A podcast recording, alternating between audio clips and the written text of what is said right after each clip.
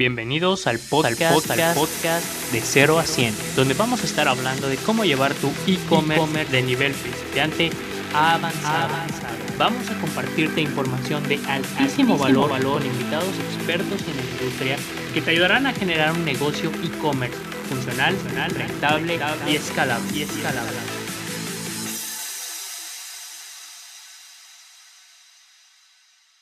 Pues bienvenidos a De 0 a 100.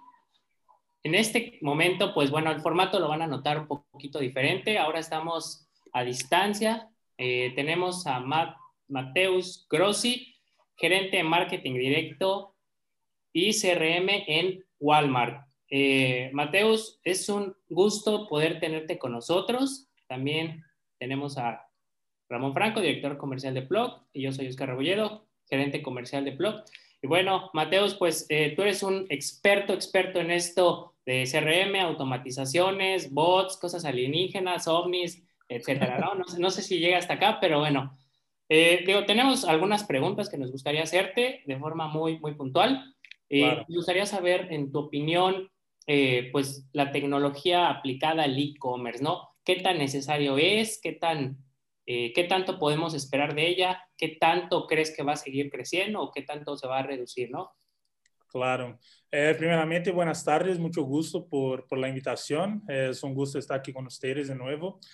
Eh, bueno, eh, en relación a la tecnología en e-commerce, eh, yo creo que el, el, ojo debe estar mucho más, la mirada debe estar mucho más al cliente, cada vez más customer centric, y eso se transfiere en una estrategia más personalizada, ¿no? O sea, lo que tenemos que buscar hoy en, en tecnología de e-commerce es la personalización ya existen varios estudios que nos dicen eh, en relación al incremento de conversión en, en una plataforma de e-commerce o en cualquier campaña de marketing digital cuando hay un nivel de personalización uno a uno. Entonces, eh, ya tenemos algunas herramientas hoy que, nos ayudan bastante eh, en el mercado mexicano incluso y, eh, y, se están desarrollando cada vez más, ¿no? Entonces, eh, Existen varios algoritmos, por ejemplo, de personalización que van aprendiendo con el tiempo de acuerdo a tu comportamiento de navegación y eso se suma con tu comportamiento de compra, tu historial de compra con la marca eh, y obviamente todo lo que te arroja la, las cookies y las plataformas de Google, de Facebook, eh, de email marketing, cuál es el nivel de engagement que van, a clicar en tu email, etcétera, ¿no? Eh, el gran desafío es cómo procesar toda esa data de manera unificada porque al final el cliente es uno, ¿no? Y en general son distintas plataformas donde esa data está de manera separada. Eh, el, el, reto es que esa tecnología se pueda procesar esa data y entregar una personalización independiente del canal que esté el. Una pregunta. Aquí que estás comentando con eso de las cookies, ¿no? Generalmente hemos visto y se dice, ¿no? En internet de que, oye, me están espiando, que Facebook, Google me está espiando, pero digo, parte importante de, de esto tiene que ver con la ultra personalización. Sin embargo, tú en tu perspectiva, ¿es correcto que pase esto ayuda al usuario, es bueno para el usuario. ¿Cuál sería tu... Y perdón, yo, yo, quiero poner un paréntesis porque si puedes hacer tu comentario con todos estos cambios que está haciendo, por ejemplo, Apple, ¿no? Respecto al tema de seguridad, privacidad, ¿cómo claro. podrías dar una respuesta donde la personalización es importante, pero cada vez también la privacidad? Sí, sí, ahí yo creo que eh, hay que ser permisivo, ¿no? O sea, cualquier tipo de, de, de data que vas a recolectar de un usuario, é, deve deixar muito claro ao usuário que lo estás recolectando e para que lo estás recolectando.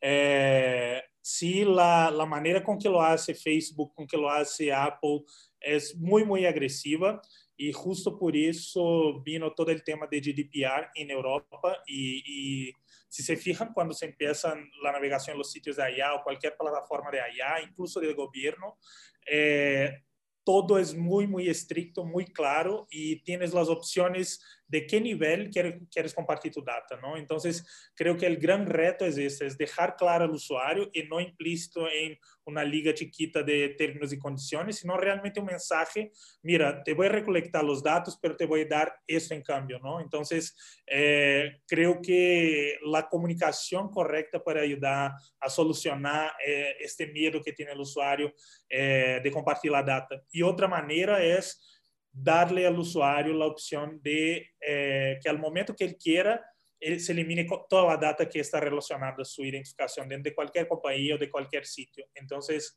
eso también es otra regla del GDPR en Europa que, que poco a poco se está implementando en México, en Brasil ya está implementado. Entonces, claro. eh, de esa manera, con transparencia, creo que es, es, la solución. O sea, porque realmente sí necesitamos la, la data y sí necesitamos la personalización, pero también necesitamos que el usuario esté de acuerdo con eso, porque si claro. no está de acuerdo y se siente invadido, o sea, eh, la reacción va a ser contraria, ¿no? No se va a convertir y aparte se va a enojar con tu, con tu marca. Claro, o sea, el, el, usuario tiene que comprender también el valor, digamos, Exacto. ético de obtener esa información, ¿no? Y que creo que si podemos usar esto para dar mejores experiencias hacia ellos, pues check, ¿no? Yo sí. creo que también, así como se usan para buenas experiencias, también se usa para malas experiencias, ¿no? Entonces, hay que, hay que cuidar mucho. Ahora, esto que dices de personalización, automatizaciones, suena súper, súper chingón, pero ¿está al alcance de todo tipo de empresas esa tecnología? De, o sea, las empresas de todos también lo pueden usar. ¿Qué tipo de tecnología pueden, pueden agarrar para hacer ese tipo de esfuerzos? Claro, la, la ventaja de todas las plataformas de e-commerce hoy es que la competencia creció muchísimo y tenemos distintas plataformas en el mercado, ¿no? Entonces, eh, vas a tener una plataforma adecuada para cada tamaño de empresa, para cada tamaño de presupuesto. Entonces, por ejemplo, si es una empresa chiquita, tienes Spotify, eh, perdón, Spotify, tienes Shopify, eh, con todas las soluciones mucho más accesibles, eh, com várias aplicações já pré-desarrolladas para a própria plataforma, tanto de personalização como de pagos, como de integração com Facebook ou qualquer outra coisa. Uh, tienes outras plataformas como Vitex, como eh, Magento, por exemplo. Todo isto eh, para empresas, obviamente, de mediano a um pouco, a um pouco mais de presupuesto. Y pues, eh, si eres una empresa gigante, lo ideal es que empieces a desarrollar tu propia plataforma con tu propio servidor. Entonces, eh, porque, o sea, la data eh, hoy en día es el poder, ¿no? ¿Quién detiene la data? Entonces, cuanto más tu compañía pueda detener la data solo para ella, mejor, tanto para la empresa como para el usuario. Entonces, eh, va a depender del nivel de presupuesto, pero sí hay, hay tecnologías eh, para todos los presupuestos. Ok. Y una pregunta, a ver, todo esto al final del día lo hacemos porque debe lograr un mejor resultado comercial para la empresa y como decías un ratito, una mejor experiencia, ¿no? Pero cuando hablamos de mejores resultados, ¿qué métricas nos puedes compartir tú, por ejemplo, como tasas de conversión? Si agarramos un funnel de e-commerce, le metemos personalización, automatizaciones y todo eso que tú nos decías, ¿cuál sería un buen estándar de métricas de éxito? Claro, eh, es, el tema de la tasa de conversión es muy puntual para cada empresa, cada tipo de negocio y cada sitio, ¿no? O sea, va a variar muchísimo, incluso de acuerdo a la temporada. Eh, en, en, Walmart, por ejemplo, no te puedo obviamente compartir las datas, eh, pero hay cambios de acuerdo a la temporada. Entonces, el porcentaje de conversión se incrementa en temporadas como Buen Fin, como Hot Sale, por ejemplo. y meses que son meses de vacaciones, por ejemplo, como enero, esa tasa de conversión tiene, tiende a caer, ¿no? Y ahí está el reto de, de tratar de mantener tu audiencia. Eh, pero hablando de personalización, lo que te puedo decir es que, por ejemplo, he probado campañas eh, automatizadas eh, de email, donde yo hice un A-B test de uh, un banner sin personalización y un banner con personalización. ¿No? Okay. Donde esa personalización del carrito, o, perdón, esa personalización de ese banner, para la mitad de la base era exhibiendo el, el último producto dejado en el carrito a, no sé, 48 horas, digamos. Y al momento que, que, ese usuario, que esa mitad de la base es impactada con la personalización, eh, se genera un incremento en CTOR, que es el Click to Open Rate, uh, de más de 300% comparado contra el banner sin personalización. Eh, y obviamente la venta también se sube eh, más o menos el mismo porcentaje, ¿no? de 250 a 300% de, de la venta asignada a este banner específicamente en esa campaña. Entonces, obviamente el carrito es de los triggers más fuertes y, y, y, que más convierten porque el usuario ya estaba listo para comprar, pero puedes probar como campañas de browse abandonment, por ejemplo, si el usuario estaba navegando en tu sitio, visitó un producto específico, eh, y después salió y después regresa y no convierte, o sea, si, si le envías, aprovecha la oportunidad, le envías una campaña trigger con eh, personalización de cuál es el producto que está buscando y si aparte le puedes sumar un, descuento personalizado, eh, seguramente tu tasa de conversión va a subir por lo menos unos 200% en relación a la estándar. Pero, por ejemplo, si nos vamos a un estándar básico de visita a cierre en tu sitio web, ¿qué porcentaje del 100% de tus visitas debe estar cerrando más o menos? Es que va a variar. O sea, por ejemplo, eh, yo llevo cuatro marcas en Walmart, ¿no? Eh, Walmart, mercancías generales, eh, groceries y bodega horrera, también mercancías generales y groceries. y Superama. Eh, en, ese, en, esos cuatro casos yo tengo variables muy grandes de tasa de conversión, donde mercancías generales, por ejemplo, la tasa de conversión es mucho más baja de alguien que va a comprar su súper. Eh, ¿Qué factores? ¿Qué factores hacen que sean diferentes de tasa de conversión? O sea, la temporalidad es una. ¿Qué otros factores? Temporalidad, la oferta. ¿Qué ofertas estás exhibiendo a tu usuario? Porque puedes dejar un estándar de oferta a todos los usuarios o puedes personalizar el home con Evergage, por ejemplo de acuerdo a los productos que ese usuario ya navegó o ya compró. Entonces, eh, si tienes, por ejemplo, tu lista preferida de compra eh, y el usuario al momento que se conecta exhibes esta lista, eh, tu conversión va a ser más alta de que una página genérica nada más con tus apuestas, ¿no? Que crees que, que pueda funcionar o no. Entonces, al revés de trabajar una página sin personalización, implementa una herramienta como Evergage, por ejemplo, y trabaja la personalización por usuario. Eh, eh, eso te va a ayudar bastante. Pero las métricas, como te dije, eh, no te puedo decir, puede ser un 5%, puede ser un 2%, puede ser menos de un por ciento, pero depende de cuál, de qué tipo de sitio y qué marca y qué esfuerzos trae. Y, creo que algo que tú resaltas muy importante es que esto no es lineal al final del día, ¿no? Es decir, tal vez la tasa de conversión de enero no va a ser la misma de abril necesariamente, ¿no? Hay muchos factores y creo que es importante para los que están presupuestando su proyecto e-commerce tomar en cuenta estas fluctuaciones, ¿no? Sí, y principalmente eh, tener historial de tu data, ¿no? O sea, eh, lo que debes hacer como un gestor de e-commerce es eh, tener un, un, dashboard claro con cuáles son tus KPIs que vas a monitorear, de tráfico, de conversión, de bounce rate, etcétera, y eso total e-commerce y por página.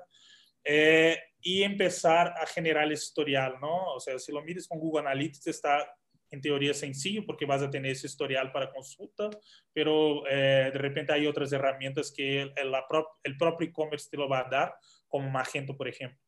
Entonces, eh, con ese historial, lo que vas a hacer no es preocupar con la tasa de conversión de la competencia, sino preocupar con tu propia tasa de conversión. ¿Cuál fue, fue mi tasa de conversión el mes pasado y cuál fue mi tasa de conversión en ese mismo mes hace un año?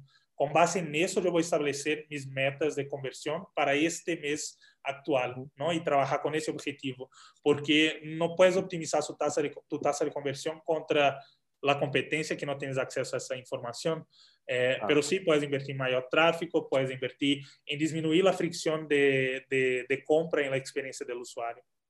Perfecto. Perfecto. Mateus, una pregunta. Digo, esto ya este, entendemos, por ejemplo, que Walmart ya no está, no es de ser a 100, ¿no? ellos ya está de 100 a, a 1000 o un millón, ¿no? Pero, por ejemplo, para una persona que está empezando, así que dice, oye, yo tengo tal capital, quiero empezar mi, eh, en este caso, un negocio de e-commerce, y a lo mejor la parte de las automatizaciones para mí sí es un poco, sí es importante porque pues me va a ahorrar trabajo, costos, etcétera, ¿no? Pero ¿cuáles serían las herramientas, no sé, cinco herramientas o menos las que tengas que pudieran ser así que claves, ¿no? De, oye, un emprendedor tiene que empezar, no sé, con CRM, eh, etcétera, ¿no? Claro. Eh, bueno, Google Analytics, la plataforma de e-commerce es fundamental, entonces que tengas una buena plataforma y ahí la buena plataforma va a ser la que se adecua al presupuesto del negocio en ese momento inicial, eh, porque de nada sirve invertir en una plataforma é, super chingona, pero que é super cara e fora de tu presupuesto e tu curva de recuperação de, inversión vai ser muito larga e, y, y, o sea, no es saludable para, para el negocio. Entonces, adaptando el presupuesto a tu herramienta, es la plataforma para armar el e-commerce, que ahí, por ejemplo, si es un bajo presupuesto, como comenté, puede ser Shopify, puede ser Vitex, puede ser Magento. Eh, aparte de eso, una buena herramienta de CRM no necesariamente la más cara del mercado. Hay herramientas como HubSpot, por ejemplo, que tiene planes, planes más eh, económicos dependiendo del tamaño de la base de, de, clientes que vas a trabajar.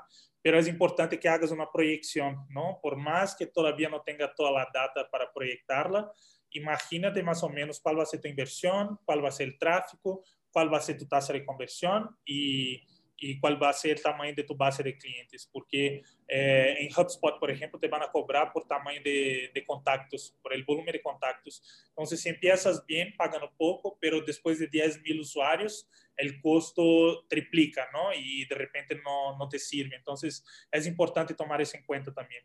Eh, Salesforce es otra plataforma súper buena, pero es una plataforma más cara. Eh, IBM Acoustic también es una buena plataforma de CRM y de, de, de marketing automation, eh, pero es más cara. Entonces, eh, yo diría que HubSpot para quien empieza y tiene un volumen de base menor, eh, pero pensando en ese volumen de crecimiento. Y, pero hay otras herramientas también, o sea, dependiendo de, de tu presupuesto, puedes trabajar con MailChimp, ¿no? Para gestión de, de campañas de email y todo. Pero es importante tener una visión de tu base de datos cómo comporta el, cuál es el comportamiento de compra, frecuencia de compra, establecer tu de CRM separando los grupos de clientes fieles, los clientes por fugar, los fugados, los leads que todavía no se convierten en clientes y trabajar una estrategia específica para cada uno de grupos. Eh, bueno, les comenté de Google Analytics, obviamente para tener todas las métricas y optimizar la experiencia del usuario en sitio.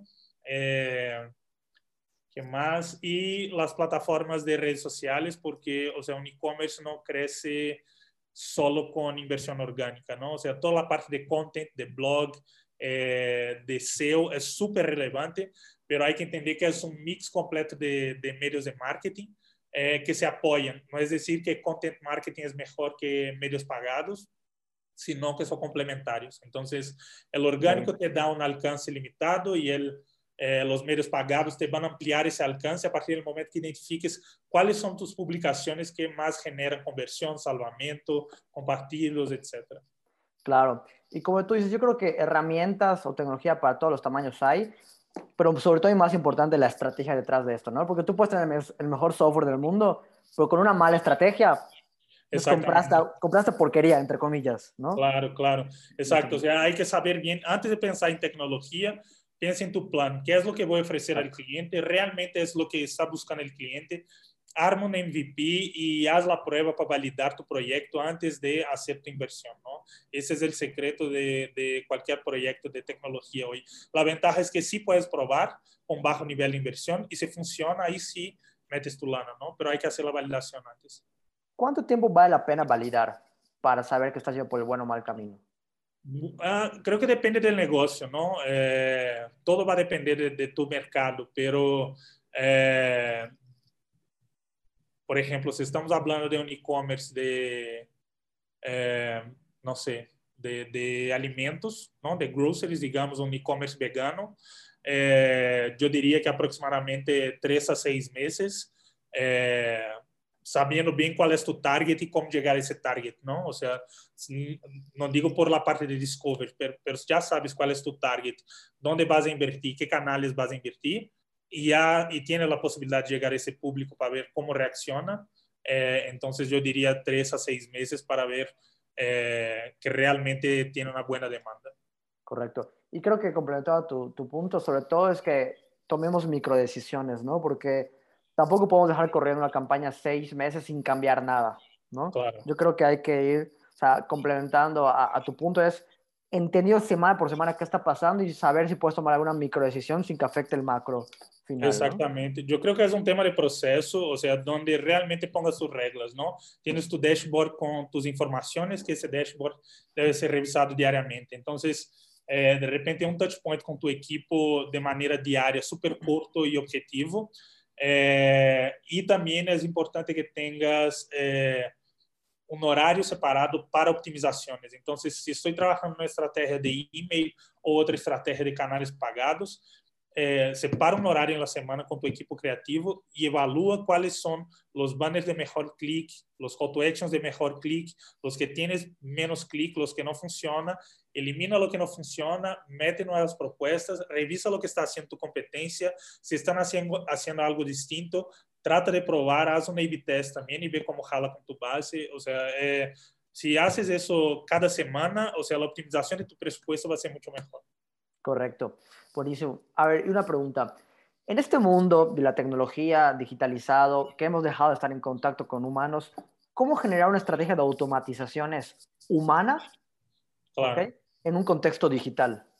Sí, eh, bueno, pensando en interacción, ¿no? Cuando, por ejemplo, eh, no sé si te refieres al tema de bots, por ejemplo. Sí, exacto. ¿Cómo implementar esas automatizaciones y bots sin dejar de sentir escuchado al usuario, ¿no? Claro. y aquí quiero hacer una acotación, porque muchas veces sí pasa que, que, los clientes, es que me está contestando el bot, es que no quiero hablar con el bot. Entonces, ese tipo de cosas para evitar es como esa molestia, ¿no?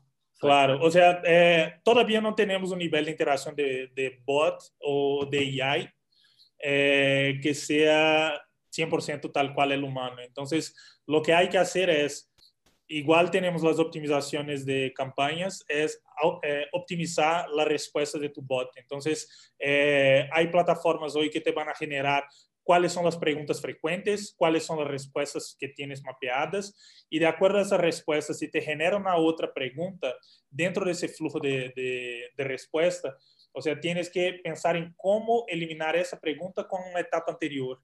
Eh, y ese tipo de análisis lo debe hacer con alta frecuencia también, pero siempre poner en el flujo eh, una opción dentro de un toque o dos toques o una respuesta o dos respuestas de que el usuario pueda contactar a un humano, ¿no? Porque de repente el bot lo que hace es te traba la vida, eh, no soluciona el problema de, del usuario, él no sabe cómo llegar a una persona que lo va a resolver y hay veces que ni, que ni, humanos hay, ¿no? Exacto, sale de tu, de tu plataforma. Entonces, por más que tengas un tiempo de respuesta un poco más largo, porque entendemos que todos tienen un call center o, un equipo de atendimiento 100% disponible, pero pon ahí tu tiempo promedio de respuesta para que el usuario sepa cuándo, cuánto tiempo tiene, tiene que esperar, ¿no? Por lo menos no se queda ahí en el aire. Yo creo que transparencia es, es fundamental en ese proceso. Claro, y, yo sobre todo diría también que, creo, tú dirás, que el usuario sepa que es un bot, ¿no? Porque muchas veces nos quieren creer que es un humano y es como que... No, eso no. Deje claro desde un principio, ¿no? Y, y, siempre con esa opción de que pueda contactar a un humano caso no encuentre la respuesta. Exacto. Exacto. Sí. Muy bien. Y pues bueno, llegó el final. Ahora sí, Mateus, aquí necesito tus tres tips tres tips de alto valor para ya sea un emprendedor o una empresa, algún tipo, así que digas, oye, si esto lo implementas, tus resultados, pum, de 0 a 100, ¿no? ya, ni, nos escuches. Ah. No, pero... uno, escúchanos, uno, escúchanos, dos. claro, bueno, eh, yo diría que al revés de pensar en, en las tecnologías que ya les comenté anteriormente, pensemos en las estrategias, ¿no? Un, número uno, o sea, y que es la tendencia de ahora y de aquí hacia adelante, es la personalización. Si no personalizas la experiencia del usuario desde el inicio de llegar en sitio hasta tus campañas de marketing, eh, tu tasa de conversión va a caer. Entonces, invierta en eh, herramientas y soluciones que puedan personalizar la experiencia del usuario, ¿no? Si hablamos de sitio, les comenté, por ejemplo, Evergage, Uh, o si es un presupuesto un poco menor, OptiMonster, por ejemplo, es una solución para, para personalización. Eh, si estamos hablando de email marketing, por ejemplo, eh, tienes tus campañas, no sé, en HubSpot, por ejemplo, hay que jalar la información o por medio de un pixel de web tracking dentro de tu sitio o por medio de alguna otra plataforma que puedas integrar, como por ejemplo, hay soluciones como Nifty Images o como Mobile Link, que son dos plataformas que te entregan eh, una solución de Open Time Optimization. Entonces, a, al momento que el usuario abre el correo, tú tienes una oferta que está personalizada de acuerdo a su interés, pero en un segundo momento esa oferta se acaba, automáticamente se reemplaza la imagen porque está hosteada en un servidor externo. Entonces no tienes el problema de que, o sea, esa oferta ya no está disponible, el usuario llega a tu sitio y ya no logra comprar, y es una mala experiencia y un bounce, ¿no? Entonces, esa solución es muy buena también. Eh, y puedes personalizar descuentos, puedes diseñar banners, etc. Eh, otro tema es eliminar uh, cualquier fricción dentro del journey del usuario. Entonces, tener el mapa de todo el journey del usuario, desde de la parte de awareness hasta la parte de conversión y post-compra incluso, eh, vas a poder hacer todo el trayecto, haz el trayecto de prueba y va identificando, mira, esa parte del pago la pudiera facilitar poniendo ese campo de cupón eh, una pantalla antes. O puedo, por ejemplo, eliminar cinco campos en mi formulario de registro porque es muy molesto perder tanto tiempo compartiendo tu data personal, ¿no? Entonces, divide ese proceso en dos etapas. Eh, la parte de confirmación de compra, ¿cuántas pantallas tengo para confirmar la compra? Elimina lo máximo posible. Entonces, eh, la parte de contactación de los bots, como platicamos, ¿cómo hago eso más sencillo? La contactación y experiencia con call center, por WhatsApp, ¿no? Con servicio al cliente, eliminando las fricciones y y obvio, no vas a mejorar de 0 a 100 en una semana, pero es un proceso donde vas identificando semana contra semana con tu proceso de optimización y lo vas a mejorar.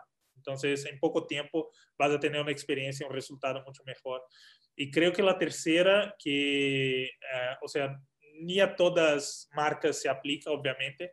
Si, si son nativas digitales, normalmente no tienen tienda física, pero algo que es súper relevante es la omnicanalidad, ¿no? Entonces, hay estudios que indican, o sea, no es, no es por nada que Amazon, por ejemplo, tienes una tienda física en, cerca de la Quinta Avenida en Nueva York, ¿no? Porque ah, hay estudios que dicen que una tienda física incrementa hasta 45% la venta eh, relacionada a, una marca. Entonces, por más que el cliente lo va a comprar en línea, pero se ve tu tienda física, automáticamente se va a recordar de la tienda después para buscarla.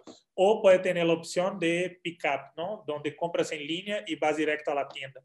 Eh, yo estoy platicando, por ejemplo, uh, en un proyecto personal, estoy con, con, una consultoría con un equipo de Brasil que tiene una solución desarrollada para la omnicanalidad, que es la siguiente. Eh, si el usuario llega, agrega un producto al carrito y no, no termina la compra, tienes la opción de tratar de convertirlo con un mail de carrito abandonado o un SMS o un push notification, ¿no? Pero también tienes la opción de mandar este dato a, a una app que un vendedor de tu tienda física lo va a recibir en tu celular y puede contactar directamente al usuario y decir, mira, eh, yo tengo algunas soluciones, no sé, relacionadas al producto que dejo en carrito, ¿no? Y, y eso ha incrementado la conversión en hasta 40%, ¿no? Donde el usuario empezó todo el proceso de compra en línea, pero lo concluye en tienda con, con, con, servicio personalizado porque es un humano con otro humano. Entonces, es una solución que, que está funcionando bastante y, eh, y he visto buenos casos en Brasil también con, con otros retails. Perfecto, perfecto. Me encantan los tres tips, muy buenos. Muy bien. Pues Matius, la verdad es que te agradecemos demasiado por, por, por este tiempo que nos estás compartiendo. Hay muy buena información. Eh, pues muchísimas gracias eh, por esto y Oscar también gracias por estar acá. No, pues les agradezco mucho, Mateos, un gustazo, eh, tips de súper valor. Yo creo que digo, si quieren más, si quieren llegar ahora de, del cero a un millón, pues claro. síganos escuchando, ¿no? Les agradecemos y seguimos en comunicación próximamente. Vale, muchas gracias a todos. Gracias. Bye. Bye. Gracias.